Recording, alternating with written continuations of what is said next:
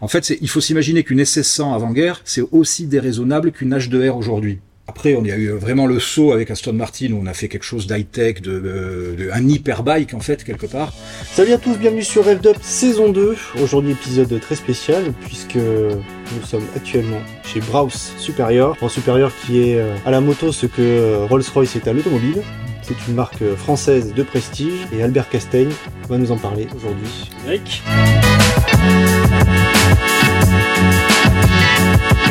Bonjour à tous, bienvenue dans un nouvel épisode de Rêve Up. Je m'appelle Alexis, je suis toujours accompagné de Ludo, et aujourd'hui, comme Ludo le disait, on est en compagnie de Albert Castaigne, qui est directeur général de Brov Superior, et qui a eu euh, la gentillesse de nous ouvrir les portes de ce lieu un peu euh, magique pour nous, euh, amateurs de moto, et qui va nous expliquer un petit peu ben, quelle est cette marque, qui finalement est... et comment on la prononce? Un peu confidentielle. Mais ouais, Albert, par exemple, est-ce que tu pourrais nous dire en deux phrases pour présenter la marque Brov Superior Broth Superior, à l'anglaise. Euh, en fait, c'est une marque mythique d'avant-guerre. Une marque anglaise qui était euh, située à Nottingham et qui, pendant 20 ans, a fait euh, les meilleures motos d'avant-guerre, très sportives, très innovantes, très chères. C'était vraiment le prix d'une maison à l'époque, donc on parle de motos exceptionnelles. Et en 39, ça s'est arrêté, ça n'a jamais repris. Et nous, on l'a relancé en France d'une façon différente, mais high-tech, très exclusive, à un certain prix. Et euh, voilà, on exporte ce savoir-faire français, une centaine de motos par an aujourd'hui. Euh, voilà, donc d'un marché de niche qu'on a développé et on, on, a entièrement conçu et développé tous nos modèles ainsi que le moteur. Et c'est ça notre grande fierté en fait. Mm. Ouais, c'est ce qui fait un peu l'originalité et, le, et le, toute la particularité finalement de, de cette marque. C'est à la fois ce côté euh, euh, tout fait maison, mais aussi le côté euh, fait en France. Quoi.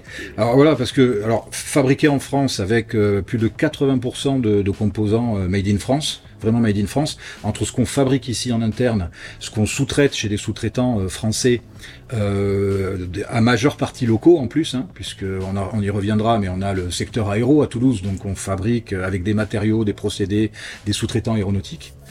Et, euh, et après, euh, que de l'exclusif. Donc euh, chaque moto, euh, c'est en gros, euh, on a, on va dire 1200 références pour une SS100. C'est 2200 pièces pour faire une moto. Et euh, la quasi-totalité, c'est du design et du développement spécifique, c'est de la fabrication spécifique. On n'achète pas des pièces toutes faites. Et euh, donc ça, c'est ce qui nous a pris trois ans, hein, puisque tout a été conçu ex nihilo. Donc euh, voilà, c'est ce qui est, c'est, c'est ce qui a été le, le plus dur à démarrer, euh, notamment le moteur, puisque pareil, en créant un moteur de A à Z, c'est un risque industriel, c'est un risque technique, etc. Mais c'est ce qui nous a donné notre indépendance totale aussi. Mmh. Alors juste pour recontextualiser un petit peu l'arrivée donc de Bois supérieur, je vais arriver à le prononcer correctement. C'est dans l'histoire Laurence d'Arabie qui, oui, à un moment donné, on a eu sept, donc euh, euh, pendant dix ans en fait. Euh, Laurence d'Arabie, euh, à la fin de sa carrière d'espion, en fait, euh, c'était un super succès pour les Anglais. ça a été un revirement historique très important au Levant, etc., au détriment de l'Empire ottoman. Bref, et ça a été une grosse carrière d'espion avec un fait de guerre, le fameux film, tout le monde a vu au moins une fois la bataille d'Aqaba, etc. Et donc, il a fallu le planquer parce que ça avait fait vraiment beaucoup de vagues. On l'a mis dans un régiment de tankistes au sud de l'Angleterre où euh, il s'ennuyait complètement, il faisait rien, et à part rouler en moto, parce que pour s'évader, pour euh, se sentir vivant même, puisque c'est un grand écrivain et qu'il a, il a fait des poèmes sur euh, sa joie de rouler en moto, euh, c'est très descriptif, on, on, vivrait vraiment le truc avec lui. il en est mort, puisque c'est un accident en 35, il s'est tué à moto, hein, il est vraiment mort d'une chute à moto, et, et, donc il a eu sept motos de la marque sur ses dix ans, euh, et selon les calculs des spécialistes, parce qu'il tenait un journal de bord comme un marin pour raconter ses rides journaliers, etc., il a fait plus de 250 000 km cumulés. Donc il faut s'imaginer euh, sur des routes pavées ou de terre, pour peu qu'il y ait des routes goudronnées euh, une fois sur dix, avec peut-être sur la dernière, non même pas, il a eu que des cadres rigides, donc euh, moto cadre rigide euh, qui va vraiment à 100 miles à l'heure, donc 160 km heure, mm. euh, chambre à air, des crevaisons tout le temps, pas de frein, etc. C'est un truc de fou. Hein. En fait, il faut s'imaginer qu'une SS100 avant-guerre, c'est aussi déraisonnable qu'une H2R aujourd'hui. D'accord. Oui, parce que c'était déjà un record pour l'époque en termes de performance. Voilà, et on allait à 160 avec une moto donc sur des mauvaises routes, avec une moto sans lumière, sans frein, sans casque Parce que c'est d'ailleurs sa mort qui a commencé à faire du lobbying et à, à, à faire que le casque se démocratise et se devienne obligatoire en Angleterre parce que quelqu'un de connu, c'est tué en moto, donc ça a participé au truc. Ça. Et voilà. Et, et, en fait, c'est ça qui est drôle, c'est que c'est que à l'époque, c'était c'était juste n'importe quoi. Parce que moi, j'ai roulé une classique. Hein. Quand on a commencé le projet, on a eu notamment pour s'inspirer plusieurs classiques ici. Euh, sur les routes derrière, j'ai roulé une SS100. Ça va très vite à 160 parce que le moteur est long course, coupleux et ça va très bien. En troisième, la pof, ça tracte, c'est vraiment un tracteur et on, on, peut rouler à 160 sans problème. Le seul truc, c'est que s'il y a un, un, virage serré ou une voiture qui pile devant, euh, c'est fini. Ben là, euh, bah ouais, ou alors faut avoir vraiment anticipé. Oui, c'est ça. Et, et d'ailleurs, tu parles des performances de ces motos-là qui à l'époque étaient exceptionnelles. Euh, il y a un passé de Bros supérieur sur le, à la fois sur des records de vitesse, je crois, et puis euh, ah oui, oui c'est très juste. C'est-à-dire que le, la, les lettres de noblesse ont été acquises par le sport. Parce que que ce soit Laurence d'Arabie, euh, les stars de l'époque et la visibilité euh, de, de, la marque, elle a été acquise par George Bros lui-même, qui en fait, euh, son père faisait déjà des motos, les motos Bros, euh, avec un, un, un twin à plat, un boxeur mais transversal. Euh, et, et euh, bon, c'était des, des, bonnes motos, c'était pas le problème. Mais lui avait des souhaits de faire des motos. Il a fait quelques courses euh, déjà quand il était jeune. Et en fait, il a voulu faire des motos plus sportives, mieux, etc. Il a dit je vais faire Bros supérieur. Donc bon, bien sûr le père l'a un peu mal pris parce que ça voulait dire qu'il était Bros inférieur. Donc c'est très oedipien, mais bon, ça, ça a marché. Et, et très vite, il a fait des motos de vitesse avec laquelle il a couru. Donc il a eu lui des records. Euh, il a eu des pilotes développeurs euh, connus à l'époque qui ont commencé à faire des courses. Par exemple, euh, il y a pas mal de courses connues à Arpajon. Arpajon, pourquoi? Parce que c'est au sud de Montlhéry et c'était la première route goudronnée en France. Donc c'était, ça existait pas à l'époque, et donc tous les tous les mecs allaient faire des records là-bas parce que c'était une nationale qui était goudronnée et le macadam ça s'appelait à l'époque. Et, et, en fait ils ont, ils, ils, passaient 200 avec des motos Atmo comme ça, des motos stock, ils arrivaient à, à prendre 200. Donc c'était euh, là aussi un peu n'importe quoi. Mais euh, George Bros, il allait faire des courses à l'étranger. Euh, le fameux Alpenfaust en Autriche, où là, il, partait par la route avec son copain Dixon. Là, il roulait à deux motos. Donc ils allaient en Autriche en moto. Ils enlevaient les phares, les sacoches, ils faisaient la course et ils repartaient en Angleterre. C'était un truc.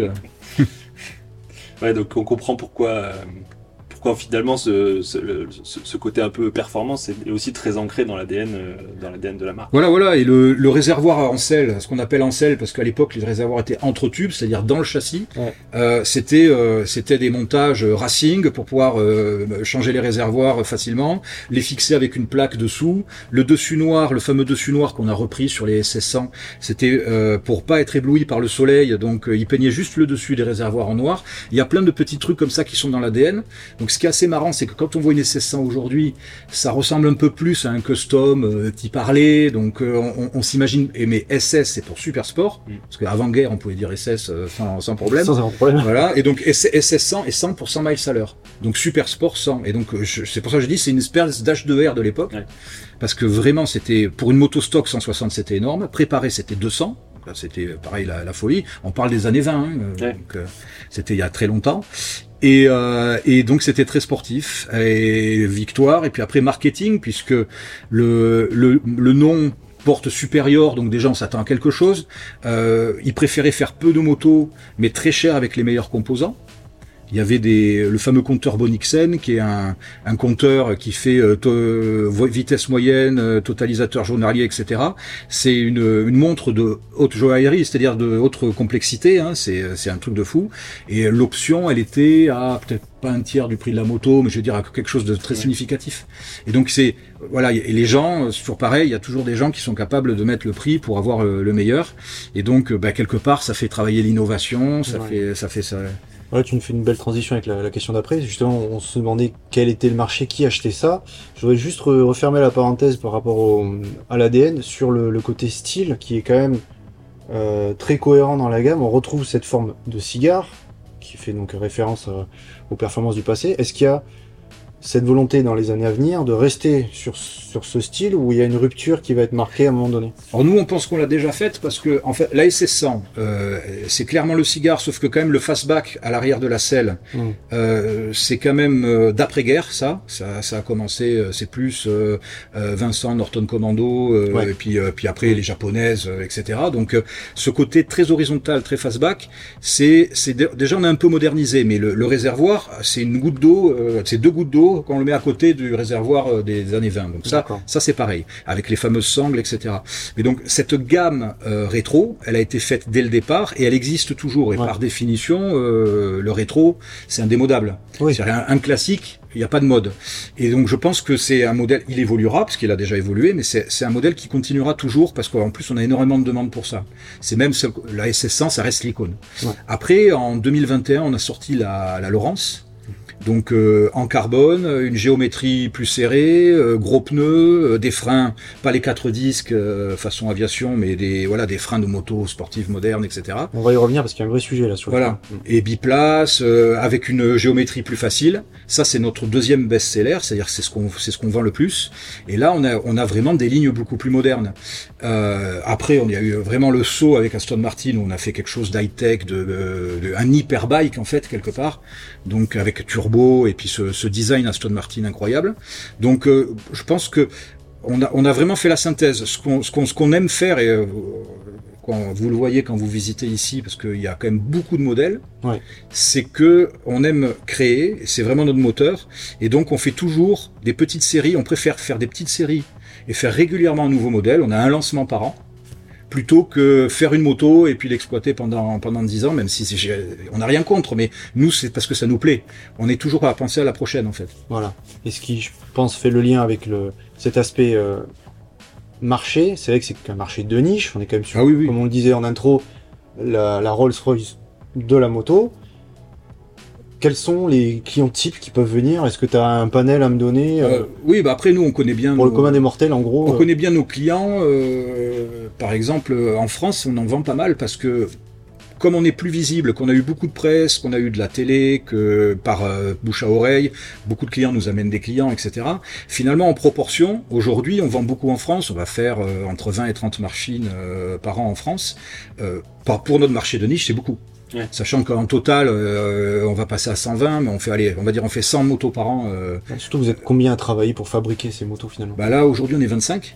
Voilà, c'est quand même. euh, Et- C'est pas rien quoi. Voilà, et, et, et assez- ça c'est important, c'est que on ne fait que des motos sur commande. J'ai- on n'a pas de stock, Mm. et après on vend les motos. Même si on a un réseau de revendeurs et qu'on a même des importateurs dans certains coins du monde, on ne fabrique que des motos sur commande. Et ça, ça c'est assez important pour nous parce que il y a cette relation avec le client. Et on va reparler du type de client, mais on a cette relation avec le client. Le client se fait une moto unique. Il y a toujours un moment où il y a un truc, euh, un réglage euh, spécial. Euh, en fait, euh, quelque chose. Alors ça va être esthétique, ergonomique. euh, il y a plein de choses qui peuvent varier. Mais euh, ça, c'est voilà, c'est et c'est ce qu'on vient chercher chez nous. Donc c'est un marché de niche. Et finalement, par rapport à la production normale, les motos sont chères certes, mais par les gens qui connaissent et bien sûr qui ont les moyens de se l'acheter, on ne discute jamais la qualité parce que c'est euh, que des matériaux nobles, c'est que de la fabrication spéciale. Tous les investissements qu'on fait, ils sont amortis sur une centaine de modèles, donc euh, il faut quand même arriver à faire euh, tous Ouais, les bien sûr. modèles, quoi. C'est pas, c'est spécial. Et euh, bah, le châssis en titane, il fait que 8 kilos. Euh, les alus aviation qu'on utilise, c'est les mêmes que chez Airbus. On usine un moteur dans la masse. Ça, c'est la, c'est, on est les quelque part souvent dans certains, on est les seuls au monde à faire ça sur des motos de série. Parce que même si c'est des petits volumes, ça reste des motos de série. Ouais. C'est des motos homologuées qui sont vendues, immatriculées, etc. Donc c'est pas de la préparation, c'est pas Ah, vous êtes un constructeur. voilà. Et donc on, on fabrique des motos avec un type euh, qui sont conformes, une homologation. Euh, on a on a les mêmes exigences et c'est ça peut-être le plus dur techniquement, c'est qu'on nous demande les mêmes choses qu'à Honda ou à BMW. Euh, là on est en train de finaliser Euro 5. Ouais. Bon mais C'est pas une affaire c'est- et pour voilà. tous les constructeurs déjà de base. Ouais. avec plein de constructeurs généralistes qui ont euh, coupé la gamme en deux presque pour faire pour avoir moins de modèles à développer en Euro 5. Euh, voilà, nous nous on n'a pas ce problème parce que euh, on a des gammes on a une gamme plus réduite mais en tout cas voilà, on, on a on nous demande le même niveau, c'est-à-dire qu'on doit polluer pareil, on doit diagnostiquer pareil, on a les c'est l'électronique et le logiciel qui deviennent très compliqués. D'accord. Donc on le disait, euh, euh, Supérieur, c'est- l'histoire finalement d'un d'un renouveau, puisque la marque avait euh, disparu pendant pendant quelques quelques décennies. Est-ce que tu peux nous en dire un peu plus sur la façon dont ça s'est euh, ah, fait oui, oui. Alors c'est c'est un, un, alignement de planètes dans le sens où euh, comme on dit toujours avec euh, Thierry, euh, on nous aurait dit, même 15 jours avant qu'on allait relancer Bro Supérieur, on aurait dit jamais de la vie, n'importe quoi. pourquoi? Parce qu'on est passionné de moto ancienne, comme les trois quarts des gens ici à la boîte. vous connaissiez. Voilà, et on connaissait, on connaissait la marque on connaissait l'icône, euh, on avait tous vu le film. Euh, euh, Thierry, chez lui, il a une maquette de SS100, une, belle, c'est une des rares, c'est la seule maquette de moto qu'il a. voilà, moi, pareil, je connaissais, on a des, on a des bouquins sur les motos anciennes et tout ça. Et en fait, c'est arrivé pile au bon moment. C'est ça qui est magique, c'est que c'est arrivé quand on a été capable de lancer un projet comme ça. Pourquoi? Parce que on aurait eu accès à la marque, mais sans la capacité technique ou financière de faire, on n'aurait rien fait aussi. Et à l'inverse, nous, on était, euh, on sortait de 15 ans de design et d'ingénierie, parce que l'histoire, en fait, euh, c'est Boxer Design au départ, donc Thierry Henriette, concessionnaire moto à Toulouse, qui euh, marche très bien sur plusieurs marques et qui depuis les années 80 fait des motos spéciales. C'est-à-dire qu'avec des ingénieurs comme Claude Fleur, avec des, des designers comme Alain Carré ou Sacha Laki, qui est lui, euh, il a fait pas mal de petites séries de motos, 25 euh, pièces, la moto Lamborghini, euh, les sensors, les Vector, moteur japonais, châssis maison, habillage. on les trouve sur internet. Voilà. Regardez, c'est vraiment, enfin, c'est incroyable. C'est recherché maintenant parce qu'il y a, c'est des, toujours des petits. Et puis la, la moto Lamborghini, il n'y en a eu que 25, je crois. Ça, c'est un vrai collector parce que c'est une carte grise Lamborghini, c'est une moto Lamborghini, donc c'est une rareté et euh, à l'époque du carénage intégral quoi en plus. Et, et, tout ça pour dire que, que en marge de ça, euh, le, but ultime c'est faire sa propre moto.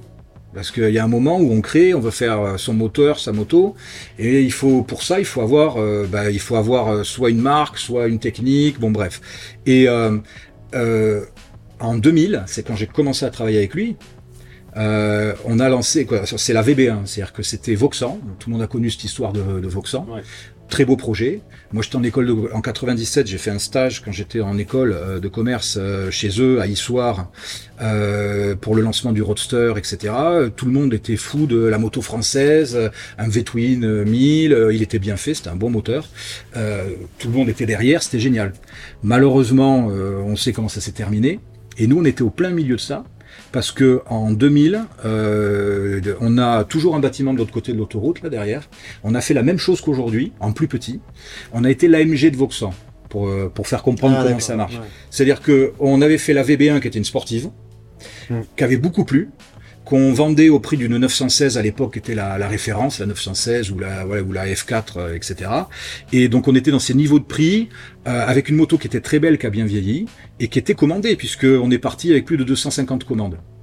Donc euh, voilà, bâtiment, homologation, agrément du, du CNRV pour être constructeur, etc. Et une fois qu'on a lancé le truc, parce que ça a très très bien marché, c'était le début du web, mais on avait des commandes par le web.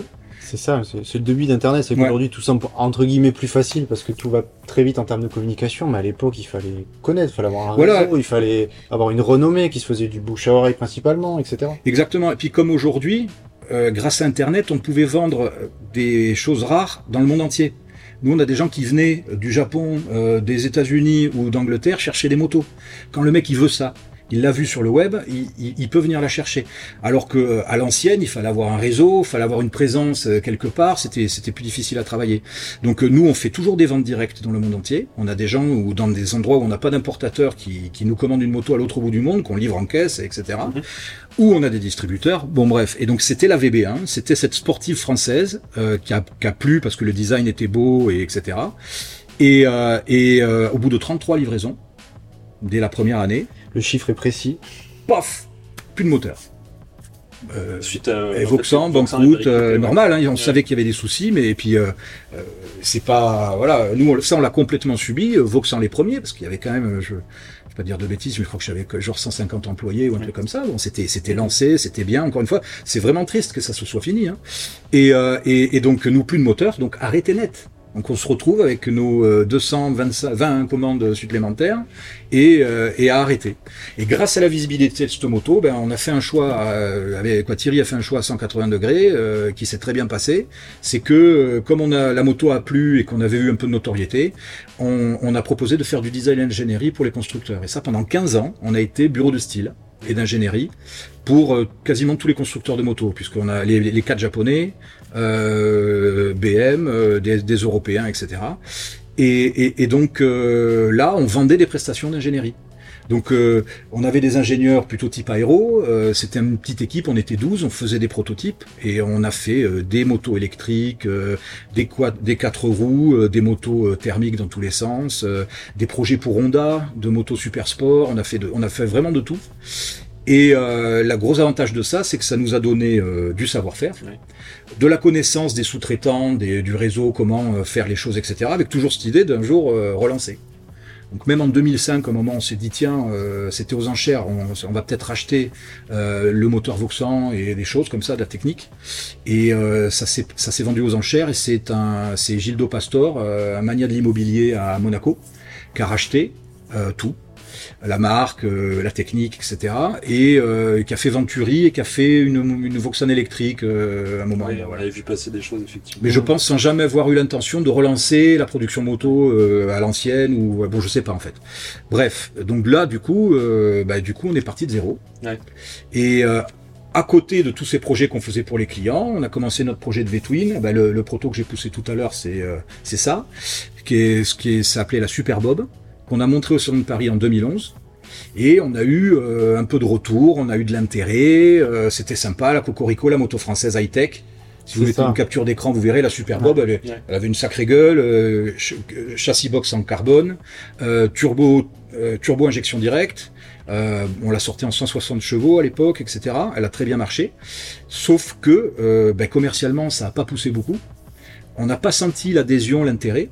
Et je prends toujours cet exemple-là parce que c'est ce qui me, va me faire enchaîner sur Bros derrière. Mais bon, là, on s'arrête. Et la Super Bob, euh, on est tous satisfaits de ça parce que finalement, aujourd'hui, c'est la Stone. Donc tout le travail qu'on a fait sur la Super Bob, c'est devenu la Stone Martin. Et la Stone Martin, toute proportion gardée, parce que ça reste des petits volumes, à l'inverse, elle s'est très bien vendue parce que la Stone Martin, euh, il y, a 180 points de vente dans le monde, euh, c'est une marque connue, le design est super, et donc ça, ça, ça a marché. Mais bref, tout ça pour dire que le que le après la Super Bob, euh, on a eu envie de lancer la moto française, on a vu que ça marchait pas, etc. Deux ans plus tard, et ça c'est là où je disais l'alignement des planètes, le hasard, on a le moteur qui est quasiment prêt, en tout cas qui est le projet bien avancé, euh, on sait où on veut aller, voilà, on sait qu'on en est capable, et là, eh ben, euh, par une rencontre, on a accès à la marque Gros Supérieur. Et c'est là où ça a tout changé. Parce qu'on a rencontré le propriétaire de l'époque en juillet, ici, qui était venu plus pour aider euh, euh, faire des dessins. Il voulait, il voulait pas fabriquer de moto, hein, mais il voulait euh, peut-être faire des, de la protection euh, d'IP, de choses comme ça. Bref, c'est comme ça qu'il est venu. Et donc là, nous, dès, dès le premier rendez-vous, on a dit non, mais non, ce qu'il faut faire, c'est, c'est pas faire des dessins, c'est, c'est faire une moto et relancer cette marque. Et donc on s'est mis d'accord tout de suite. Et euh, trois mois plus tard, donc en 90 jours, on fait un prototype qu'il y a dans la caisse au fond là, qui est, qui est très proche de la SS100 de production d'aujourd'hui. Hein. Et là, on va à Milan. Et la grosse différence avec la Super Bob au salon de Paris, c'est qu'on montre cette maquette à Milan, où euh, le truc il est clair, c'est au moins 50 000 euros hors taxe. Mhm. On parle déjà de 60 000. Ouais. Il y a 10 ans. Oh, il y a 10 ans. Donc Ouais. c'est encore plus. Avec l'inflation de l'époque. etc. Voilà, exactement. Avec euh, le fait que la moto, le moteur n'a jamais tourné, qu'il faut faire euh, industrialisation, homologation, etc. Donc trois ans avant d'être livré. Ouais. Euh, et ben malgré tout ça, commande euh, immédiate. Mais on l'a vu dans l'automobile même euh, ces dernières années. hein, c'est s'il y a un engouement, euh, les gens sont prêts à peut-être à faire confiance. Ben, en fait, c'est là où on a compris qu'il y avait tout. C'est-à-dire qu'il fallait que la proposition esthétique plaise, parce que ça c'est le premier truc. Euh, Si on passe vite comme ça, euh, oh, pff, c'est moche, j'en veux pas. Donc, déjà, ça a plu aux gens qui étaient réceptifs à ça, parce que c'était très spécial, hein, c'était très rétro, très. Mais en tout cas, ça a marché, ça a plu. Euh, la proposition technique, moto légère, euh, sportive. Donc pas, pas un custom pépère ou avec un moteur SNS, etc. Non, un, un Twin 1000, un sport classique, un café racer en fait. Ouais, une vraie proposition française. Voilà, euh, châssis en titane, ça y était déjà, les quatre disques, euh, quelque chose d'affûté, et donc ça, ça a plu. Et, euh, et l'histoire, la nouvelle SS100. Et en fait, y a, on a été surpris, on a plein de clients qui avaient des anciennes, qui nous ont commandé la nouvelle, qui voulaient, qui voulaient être sûrs d'en avoir une. Donc euh, voilà, on avait déjà euh, prévu, c'était série limitée, c'était euh, c'était un niveau de prix important parce qu'il fallait pouvoir être de pouvoir financer tout ça et puis tenir dans le temps, hein, parce que c'était c'était le but, c'était pas de faire juste un one shot. Mm. Et, et donc ça ça a pris. Et, et c'est pour ça que je disais l'alignement des planètes, c'est que c'est la marque est tombée au Ouais, bon moment. Au bon moment, ouais. Voilà. Et c'est- ça fait l'étincelle qui finalement. a- Ouais, a- complètement. tout ça. Est-ce qu'on peut juste revenir sur la question des, des clients Ouais. Est-ce que tu Ah peux oui. faire un panel un peu, pas caricatural, mais peut-être qui pourrait parler euh, au commun des mortels en disant Ben, si, voilà c'est- les gens qui peuvent venir taper au, au portail. C'est c'est très non mais t'as as raison c'est très simple c'est en fait nos clients déjà je vais dire c'est avant tout des des gens qui ont des voitures. Alors nous pourquoi? Parce que c'est Ça, c'est très surprenant. tous les événements euh, voitures anciennes voitures de sport euh, Le Mans classique euh, rétromobile euh, concours d'élégance euh, il y en a partout dans le monde etc c'est clairement là où sont les clients. En fait tout simplement parce que quelqu'un qui collectionne de la voiture classique ou de la voiture de sport euh, ils ont les moyens Mmh. ils ont euh, l'esthétique, euh, le moteur, la technique, et donc bah, quand ils veulent se faire plaisir, ils voient, ils, ils voient une moto qui répond à ça, ils l'achètent facilement. C'est aussi bête que ça. Mhm. C'est-à-dire que je, je suis sûr qu'il y a plein de gens qui aimeraient acheter des blocs supérieurs, mais qui qui, qui, qui ont pas les moyens de le faire. Ah c'est oui. normal parce Ouais. que parce que on est on est très on a un prix élevé, on est haut de gamme Mhm. et euh, bah, c'est comme pour les voitures en fait. Et, et donc je disais voilà, c'est que on a des clients qui sont euh, non rouleurs, qui sont purs collectionneurs. C'est fou ça quand même.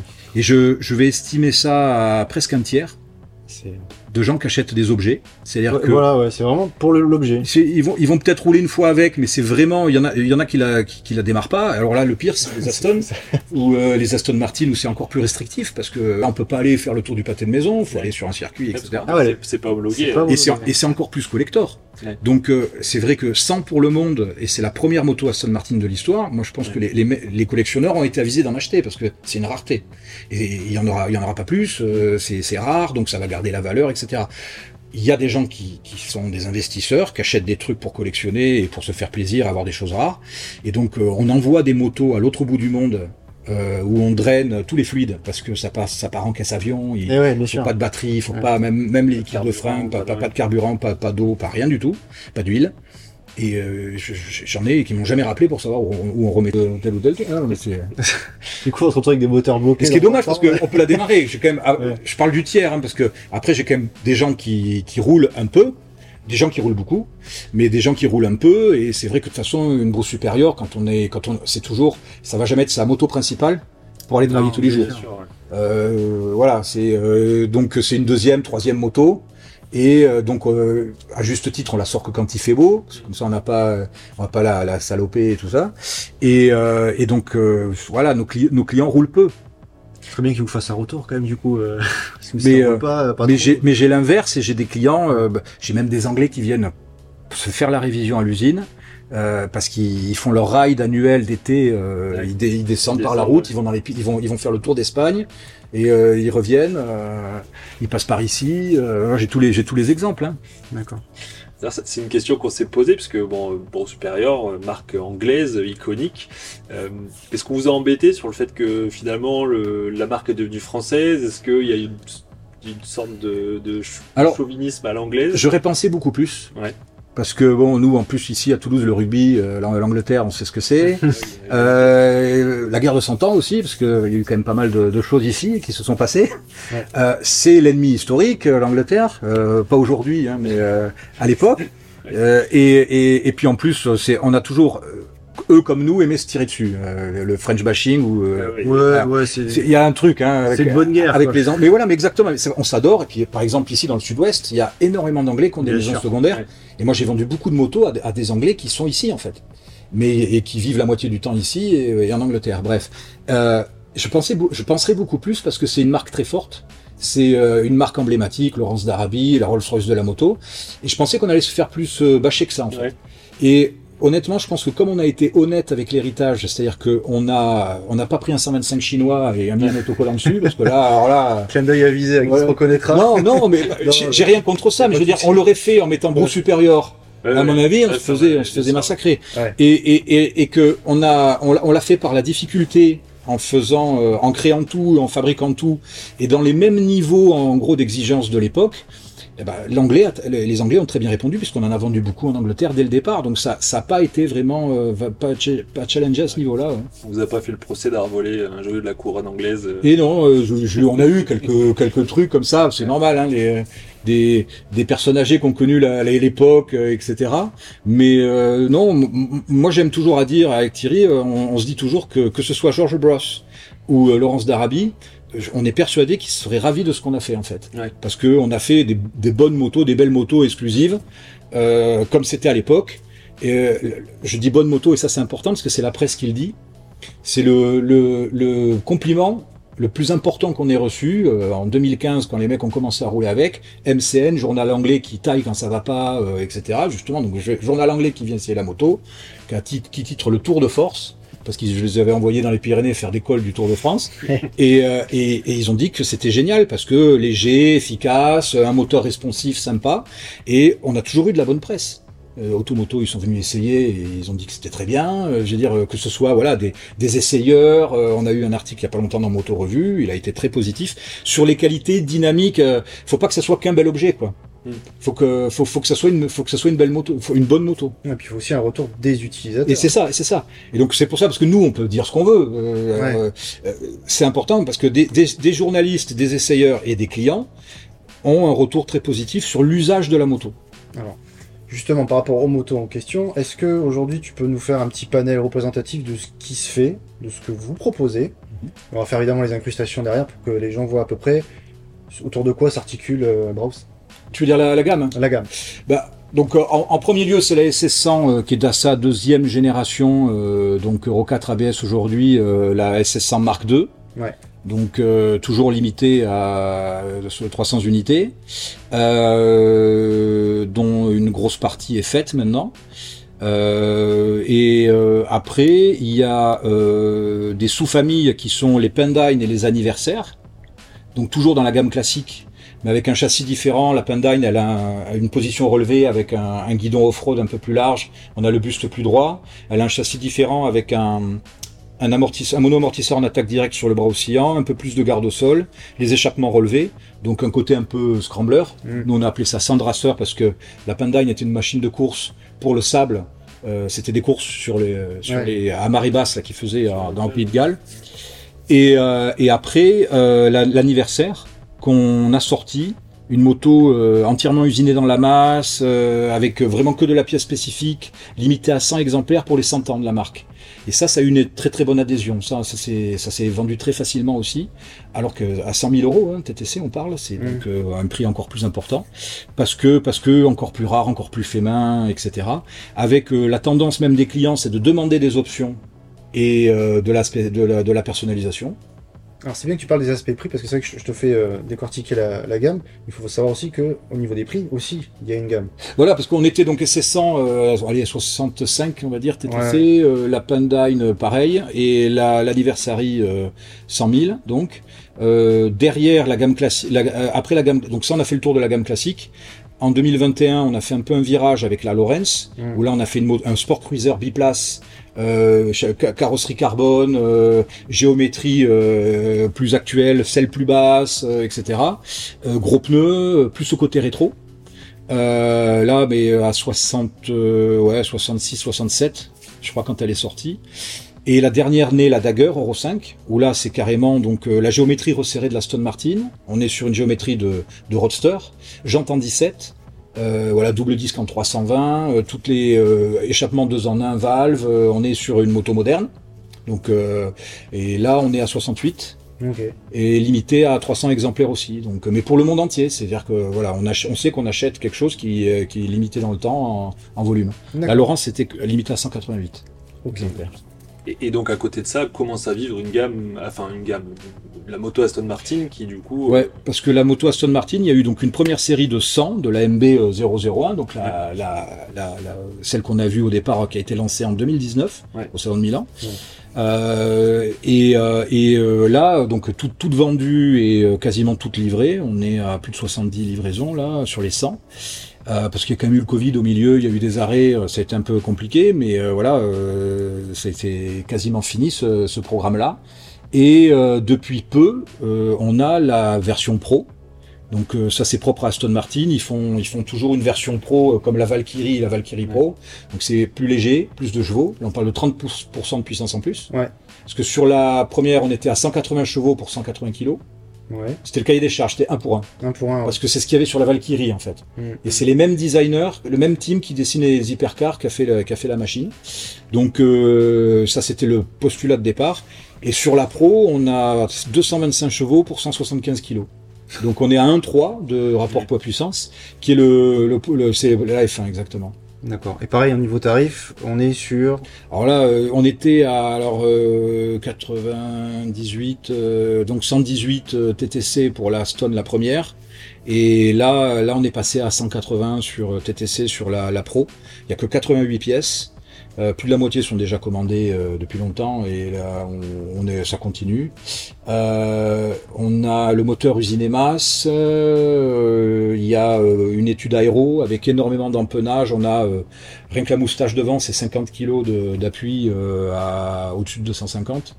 Euh, voilà, on a fait toute une étude et la moto elle a été finalisée il y a peu et on va on va livrer les premières en fin d'année. Ah d'accord. Donc on n'a pas encore les retours des décès. Euh, Non, on a sur le la pro, la pro on est euh, on, on finit le programme là. D'accord.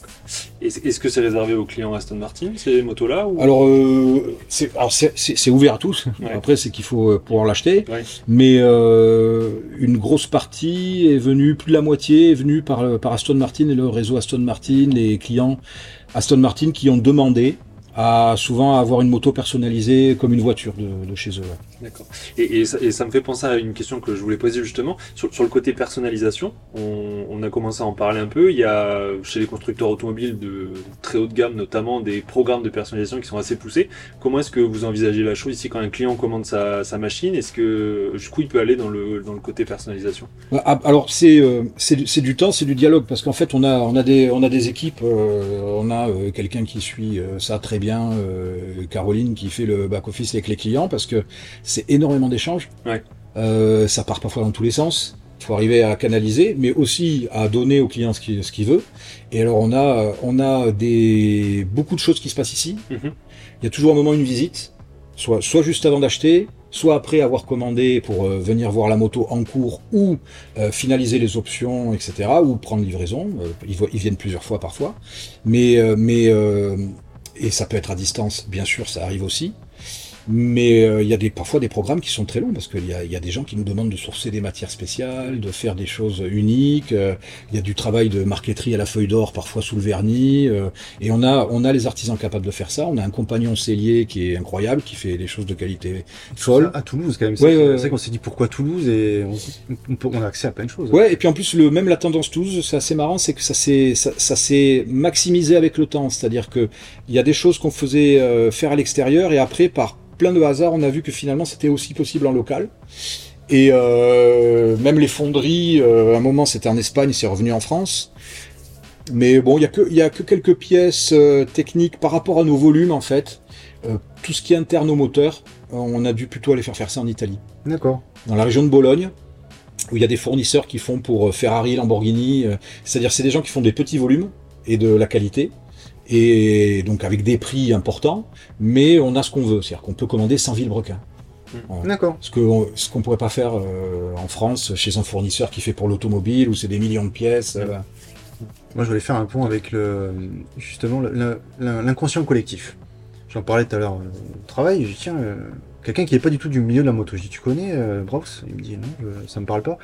Je dis, tu sais, moi, les motos, je connais pas grand chose, etc. Je lui dis, euh, pour toi, une moto de luxe, ça représenterait quel prix? Parce que c'est vrai que c'est souvent ça qui revient.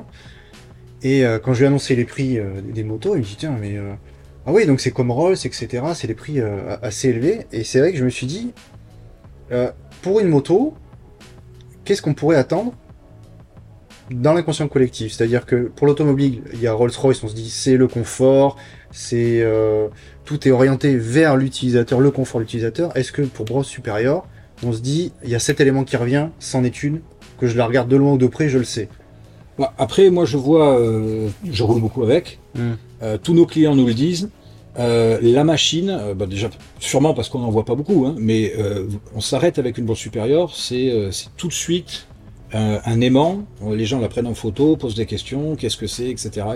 C'est donc euh, il faut les voir en vrai parce que le, les photos, ça, écrase, les proportions, on les voit pas. Nous, on a déjà cet effet waouh de voir les machines en vrai. Euh, honnêtement, on a toujours une bonne surprise, une bonne adhésion parce que euh, on voit donc euh, les proportions, on voit le degré de finition. Quand on part, le fameux moteur usiné là, donc qui est, qui, est, la généralité aujourd'hui, on part de 160 kg d'aluminium pour faire 30 kg de carter. Donc c'est 12 heures d'usinage rien que cette pièce-là. elle est guillochée comme ce qu'on voit dans les dans les montres de luxe. dire le, la peau extérieure est nickel, etc toutes nos vis, elles sont euh, tournées à Montauban par un fraiseur euh, Rabès qui fait des euh, les vis pour Airbus. C'est de l'inox aviation. Chaque vis, elle a un design spécial. Elle a notre une tête brosse avec un chanfrein, une portée, une saignée, etc. voilà. Et en fait, quand les clients ont fait le tour ici, quand ils ont vu tous les détails, on nous discute jamais le prix parce que pour nous, on a fait on a mis le mieux de ce qu'on a pu et ce qu'on voulait, parce qu'on a fait la moto qu'on voulait en mettant le mieux partout de ce qu'on puisse mettre, et c'est ça qui a fait le prix à la fin. Hmm. Et c'est vrai que si veux, le, sens de ma question, c'est plus par rapport à ça. Justement, tu disais que une partie importante de ta clientèle, c'est des gens qui sont des collectionneurs d'automobiles. Mhm. On a une marque de luxe française. On fait le comparatif évident avec l'équivalent automobile de Rolls. Rolls, il y a un élément qui revient, c'est tout pour le confort. Oui, oui, Parce que c'est le gimmick depuis des années, c'est ça, c'est le silence extrême, même le moteur. On parle pas de puissance parce que on va pas aller euh, s'étendre sur des détails si peu importants. C'est le confort, il y en a assez, etc. Est-ce que Browse, il y a quelque chose dans l'ADN qui, ah, revient. Je sais pas si tu vois où je veux. Oui, oui, mais bien sûr. Mais moi, pour moi, je trouve qu'on a l'ADN parce que euh, c'est pas que la matière, mais le, châssis en titane, c'est unique au monde. Mais il mm. fait que 8 kilos. Mm. Donc, c'est 10 fois moins qu'un qu'un berceau acier de chez Harley, par exemple. Et, et, euh, et après, on a notre fourche Fior à double triangulation. Ah oui, voilà. Euh, c'est une conduite différente, ça, ça plonge pas au freinage, ça donne une énorme stabilité en courbe rapide. On l'a même euh, imposé sur la Stone Martin, parce que ça c'est notre ADN et tous nos modèles ont ce système de. D'accord. donc les quatre disques, c'était une originalité aussi. Euh, les formes, et encore une fois, vraiment c'est c'est difficile à comparer avec autre chose. Et euh, et, je, et moi, pour moi, on amène vraiment de l'exclusivité. Alors, le, le, je fais attention avec la beauté parce que le design, c'est vraiment subjectif. Voilà, exactement. Donc moi, c'est de l'art. Nous, on fait les des motos qui nous plaisent, donc bien sûr, on les trouve jolies. Mm. Mais ça, ça à la limite, c'est subjectif parce qu'on peut aimer, on peut ne pas aimer. Mais, mais la technique, voilà, c'est vraiment tout est spécial chez, chez nous. Mm. D'accord. Ok. Combien de temps il faut à un client à partir du moment où il vient ici pour visiter, euh, pour avoir une moto? Euh, ça dépend des modèles, mais nous on est entre, on est, on va dire, allez, je vais faire un 6 mois de, de délai indicatif. Euh, ça peut, ça peut tomber à 3 mois parfois euh, s'il n'y a pas beaucoup d'options et que c'est un moment où euh, on peut placer la moto. Mais on a quand même un carnet de commandes à suivre et à honorer et donc on a du, on a du flux.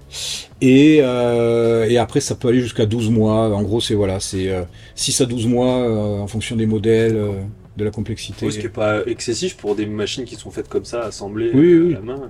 Et ce, laps de temps, il permet en plus de, finaliser les détails, euh, de, changer d'avis, euh, sur de, de, de, faire des choses un peu différemment. Parce que c'est vrai que dans l'automobile de luxe aussi, on voit souvent des délais là qui, sont, qui se comptent en années, en plusieurs années. Et, et c'est vrai que bon, on se dit, bah, finalement, c'est pas. Voilà, c'est quand même relativement accessible en termes de, de temps. Pas, bah, surtout pour une petite entre guillemets une petite équipe si on raisonne à l'échelle d'un constructeur. Ah bien sûr, oui, oui, non mais nous on est. Euh, alors là on est en train de, on a, on a grandi les bâtiments justement, euh, on va embaucher aussi euh, parce qu'on ouvre le marché américain l'année prochaine, ça c'est notre grosse actualité euh, parce que c'est un, c'est l'endroit où on nous demande le plus de motos depuis toujours. D'accord. Et tellement qu'il fallait être prêt pour pouvoir le faire, donc on a attendu en fait parce que c'est fallait, ça servait à rien d'aller démarrer à l'arrache de, de moto là-bas comme ça. Si te grille, euh, c'est plus la peine. Voilà, voilà. Donc euh, là, ça y est, on s'organise pour bien le faire et c'est euh, et donc du coup, ça va faire des motos là-bas, attendues depuis longtemps. Et comment ça se passe? Du coup, il y aura un showroom il y aura Alors, on fait une, en fait, on crée une filiale hein, avec, un, avec un partenaire là-bas pour y être officiellement déjà. Mhm. Et on a déjà identifié 15 revendeurs. Ce qui, bon, déjà pour commencer, nous, nous suffit. Donc, oui, euh, surtout qu'il va falloir pouvoir répondre euh, derrière. Oui, voilà, exactement, euh, exactement, pas trop traîner, parce que voilà, même si on a, les gens acceptent le délai, il faut quand même. Euh, les Américains, ils aiment bien. ouais, et puis comme on dit toujours, la, première impression est la bonne. Faut mm. pas vous planter. C'est vrai que moi, je, fais le parallèle avec l'automobile. On se souvient à l'époque, il y a peut-être 30-40 ans, je me souviens plus, euh, Citroën qui avait essayé de percer, euh, qui s'est qui s'est qui s'est ramassé au- sur le marché américain parce que justement ils n'étaient pas prêts euh, par rapport au code Ah, non, mais c'est pas euh, évident. sur place. Et Ouais. comme tu dis, c'est bien d'avoir pris le temps pour dire si on, si on arrive, c'est qu'on a déjà ce qu'il faut. Oui, oui, et Et- puis avec un partenaire établi qui connaît, euh, qui va savoir justement gérer tout ce côté américain. Hmm. Parce que euh, il faut, euh, il faut répondre à l'heure américaine, à la façon américaine, comme, comme il faut, et donc voilà, c'est pour ça qu'il faut une filiale là-bas et être bien organisé. Ah, mais j'imagine que d'avoir des représentants sur place, ça permet aussi côté SAV, par exemple, de pas Ah, avoir Et de, de rassurer, tests. de rassurer, hein, parce qu'il y a, il y a, oh, par exemple, je prends en Australie, c'est un marché qui est bon pour nous et j'aime bien parce qu'en plus c'est un marché avant-guerre qui était déjà bon pour la marque. Et euh, là, on a trouvé un importateur euh, qui est très bien parce que il aime ça et euh, il vend euh, régulièrement des motos. Il fait le travail de faire des, des salons spécialisés, donc toujours concours d'élégance, euh, Grand Prix de F1, des trucs comme ça. Il, fait, il montre des motos dans, dans divers endroits et, euh, et c'est l'Australie, donc euh, c'est pas à côté. Ouais. Et donc lui importe les motos. En plus, il y a il y a deux trois changements parce qu'il y a c'est c'est quasiment pareil qu'en Europe, mais il y a quand même deux, deux trois trucs propres à l'Australie. Et, euh, et voilà, ça sera pareil aux États-Unis. Et euh, on fera le Japon aussi, parce qu'on nous demande pas mal au Japon. C'est c'est ce genre de marché mature où les gens aiment les marques avec une histoire, les, les choses rares. Bimota, ils vendaient à un moment la moitié de leur production au Japon. D'accord. La Chine, c'est un marché où on sait que. Alors oui, mais c'est la Chine, c'est compliqué. Ouais. La Chine, c'est compliqué parce qu'on connaît pas bien. C'est potentiellement, euh, mathématiquement, de toute façon, quoi qu'on fasse, euh, ils sont tellement nombreux que ça devient intéressant. Mais c'est plus que hum, ce qui fait un peu sourire quand même, c'est que ils demandent euh, la, la norme China 5 est plus dure que Euro 5. Ah bon? Ah oui, Voilà. Alors que quand on voit ce qu'ils vendent dans le monde entier, euh, Bah fais Quand je, dis pas ce que je fais, hein. c'est euh, c'est un peu un peu rigolo quoi. Ouais, ouais, c'est sûr, c'est un peu l'ironie.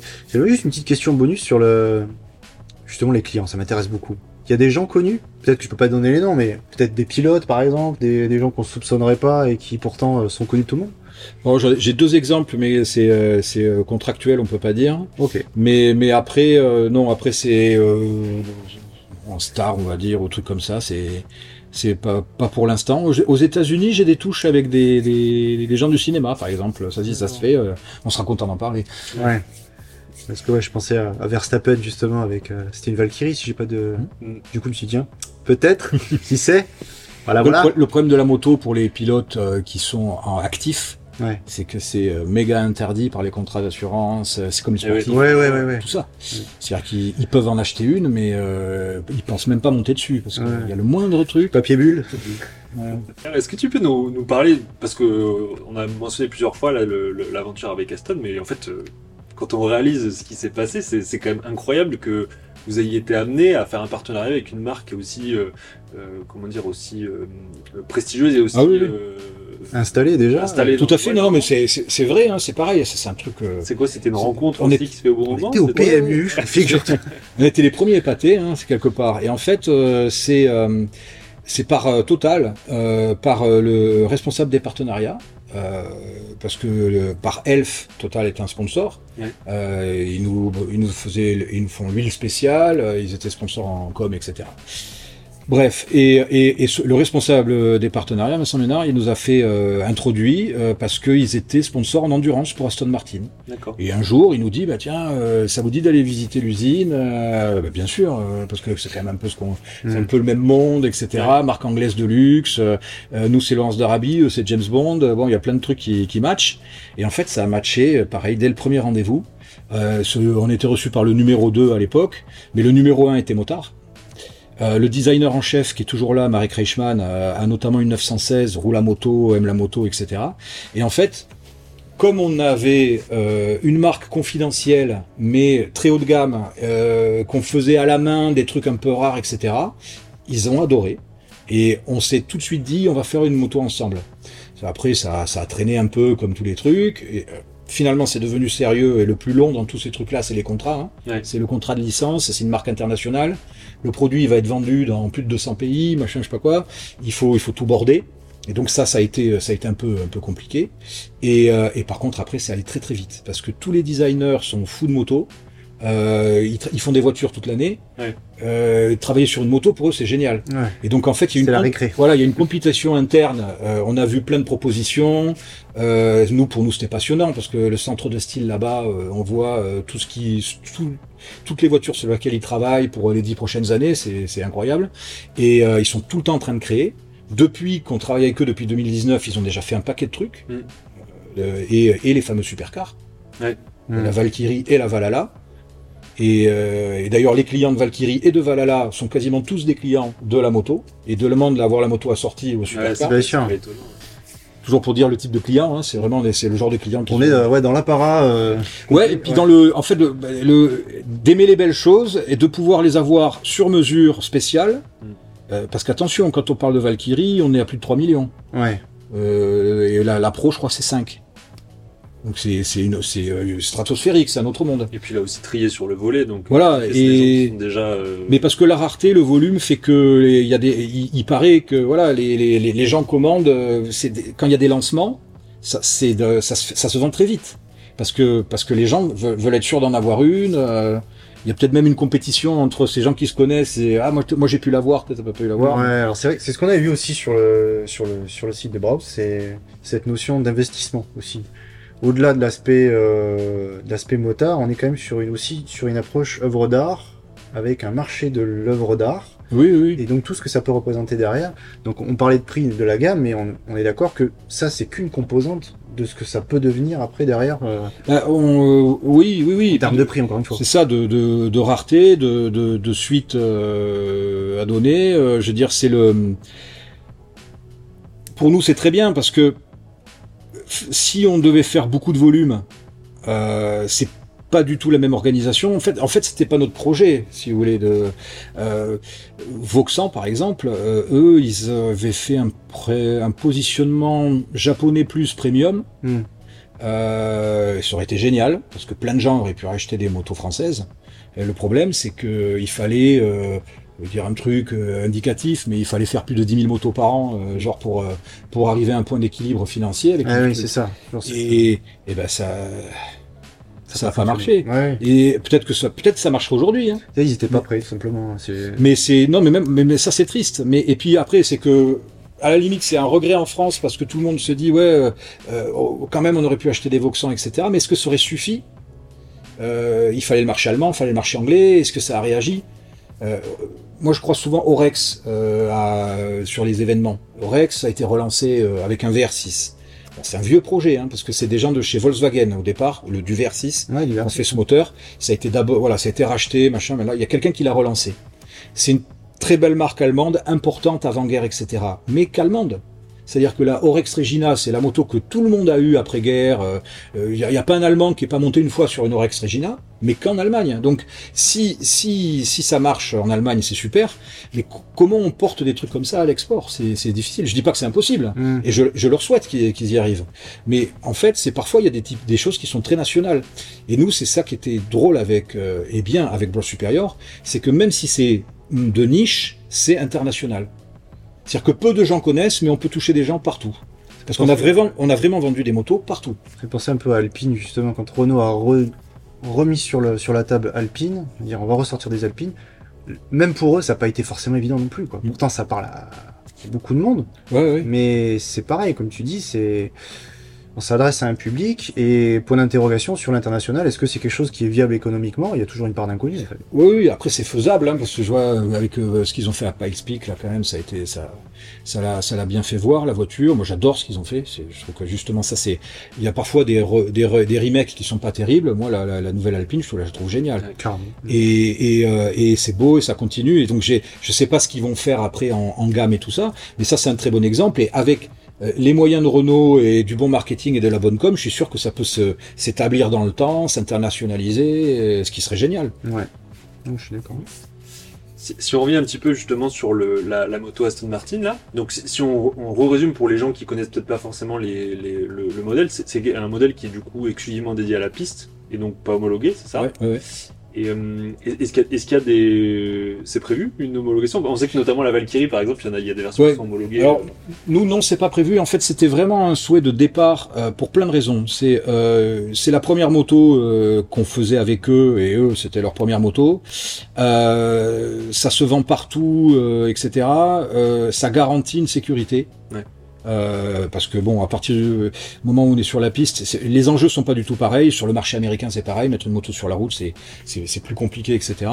Et donc, euh, il y avait déjà ce, ce côté, euh, ce qu'on appelle liability, le côté légal. Bon, après, il y avait les designers, c'est-à-dire que de faire une moto euh, sans volume de tranquillisation, il y a le turbo, il aspire dans l'air par un KN. ce volume-là, il devrait représenter plus de 10 litres. Si je devais faire une boîte de tranquillisation homologable. Donc déjà, j'aurais un kyste énorme, j'aurais pas du tout la même gueule. L'échappement, il serait euh, dix fois plus gros, pareil, et tout ça. Et donc c'est ce qui a permis de faire cette moto complètement fluide. Donc tout le monde a foncé, tout le monde a dit ok, c'est parfait. Et comme on savait que c'était de la série limitée et ça s'arrête après la pro, hein, donc il y en a 100, 100 normal, entre guillemets standard, 88 pro, donc 188 en tout, après c'est fini. Les motos turbo, Aston Martin, etc. Donc euh, on pensera, euh, voilà, euh, bien sûr qu'on pense à une suite, à des choses à faire, mais, mais euh, c'était de toute façon prévu comme une moto non homologuée depuis toujours. D'accord.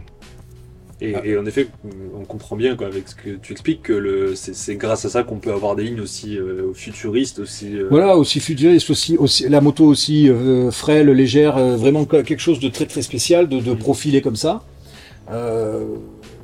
Et puis euh, l'électronique, c'est un, c'est, un boîtier racing. Euh, il n'y a pas euh, de catalyseur, de justement de normes, parce que en plus il y a les normes en Europe, mais après il y a les normes aux US, il y a les normes en Chine.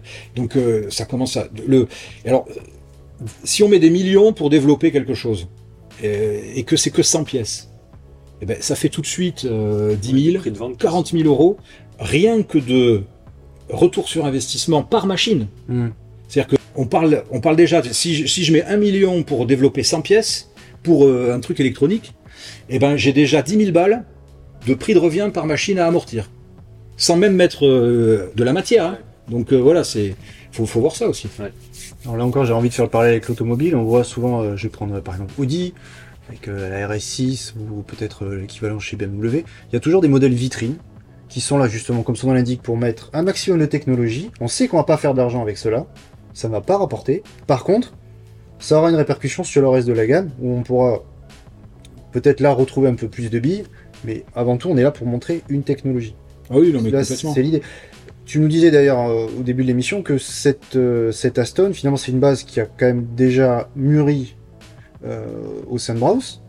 Quelles sont les technologies que vous mettez en avant qui sont vraiment propres à Browse? Bah là, là, sur ça, on a le, le turbo, parce que avec un intercouleur euh, parce qu'il souffle fort. Euh, on a fait pas mal de mapping, on a fait euh, voilà pas mal de mise au point. Il y a la thermie à gérer et donc le, turbo c'est très rare, encore plus sur un Twin 1000.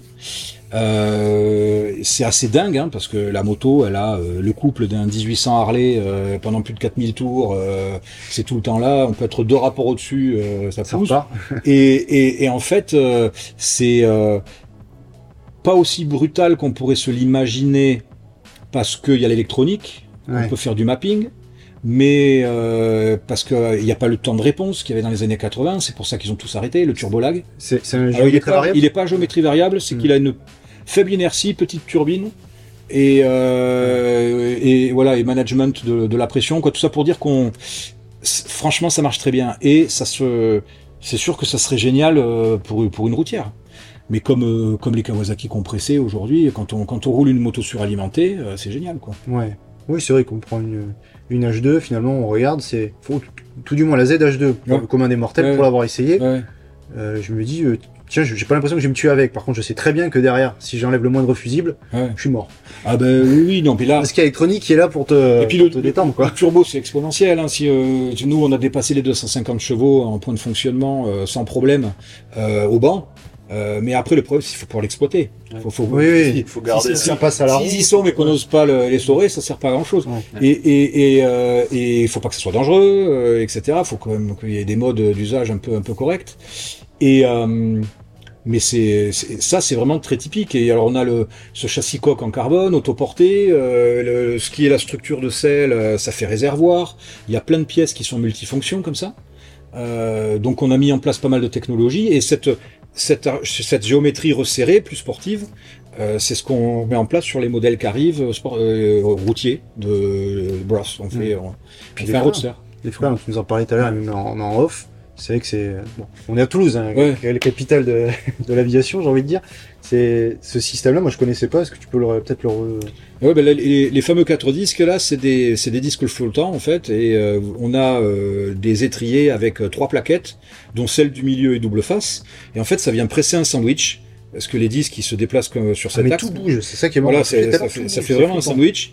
Et, et, euh, et, en fait, au départ, c'est un brevet aéronautique parce que dans les avions qui ont des toutes petits trous par rapport à leur taille, ben, parfois il y a 6, 8, 12 disques qui sont alignés comme ça pour avoir ben, la fameuse surface d'échange entre la plaquette et le disque multipliée pour euh, euh ben, freiner, euh, freiner un, un minimum, euh, voilà, un maximum dans un minimum de temps et euh, c'est intéressant euh, pour euh, l'effet gyroscopique parce que parce que c'est très resserré au, niveau du moyeu.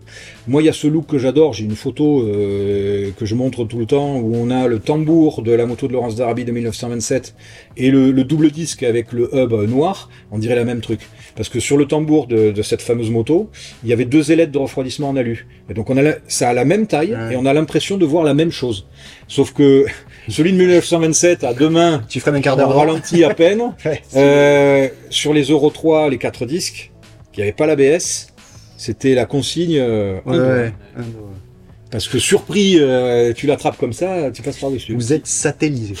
Je sais si euh, Laurence Darby avait eu les 4 disques, peut-être qu'il serait pas tué au. au... C'est, ouais, ouais, ça, alors ça, c'est fort possible. Ok, ben, je pense qu'on a fait à peu près le tour du sujet. Merci en tout cas, Albert. C'est vraiment passionnant comme, euh, comme, comme histoire quoi. Enfin, c'est, Bah, c'est, on est des passionnés, hein, c'est une histoire de passion, donc bon après euh, c'est, euh, c'est toujours agréable de raconter euh, tout s'est fait ici. Eh ouais, ouais, c'est ça, c'est, c'est arrivé, comme dirait l'autre, c'est arrivé près de chez vous. C'est ça qui me rend encore plus admiratif. Tu te dis mais voilà, tu, tu, tu, touches un rêve du doigt et c'est, c'est juste à côté de chez toi quoi. Ça c'est génial. On vous voit tous dans les ateliers. On se dit putain c'est ça existe, ça existe encore, et c'est ça aussi, je pense, les gens, les Français, qui disent Cocorico, on a enfin quelque chose qui revient du, du, Made in France. On est content de l'avoir et, et c'est chouette de l'avoir, ici. Ouais. Donc un grand merci. Ouais. on espère que bah, du coup l'épisode vous aura au moins autant intéressé que nous. Euh, si, euh, si vous souhaitez en savoir plus, du coup, bah, il y a le site de Bros Supérieur qui est assez, euh, assez détaillé et où il y a pas mal d'illustrations, d'images, de choses qui sont liées au produit. Donc on mettra évidemment le, lien en description. en tout cas, bah, voilà, si jamais vous avez apprécié l'épisode et pour ceux qui sont sur YouTube, n'hésitez pas à mettre un petit pouce bleu pour nous aider à faire connaître euh, l'émission. À vous abonner, bien sûr. À vous abonner également. Et puis à nous retrouver sur euh, tous les réseaux sociaux. Euh, je sais pas, Bro, vous êtes aussi euh, sur les réseaux, vous êtes sur Instagram? Oui, oui, le, majoritairement Instagram, où là on essaye d'être. c'est là où on a le plus d'actualité en fait. Hein, on fait régulièrement des choses. Donc si on pour nous suivre, c'est sûrement le mieux, ouais. Et eh ben on mettra aussi le, le lien en, description. Et puis vous retrouvez aussi donc, tous les comptes de RevDub sur, sur Instagram, sur TikTok, sur Facebook. Spotify. Et oui, et vous nous retrouvez aussi en version audio pour ceux qui nous regardent sur YouTube. sur Spotify, toutes les plateformes de podcast, Apple Podcast, Google podcast.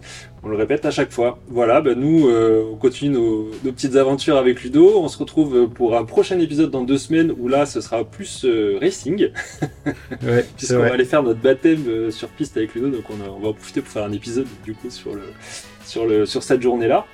donc on vous donne rendez-vous à très bientôt. Et puis d'ici là, on se souhaite bonne route. A plus. Salut. salut.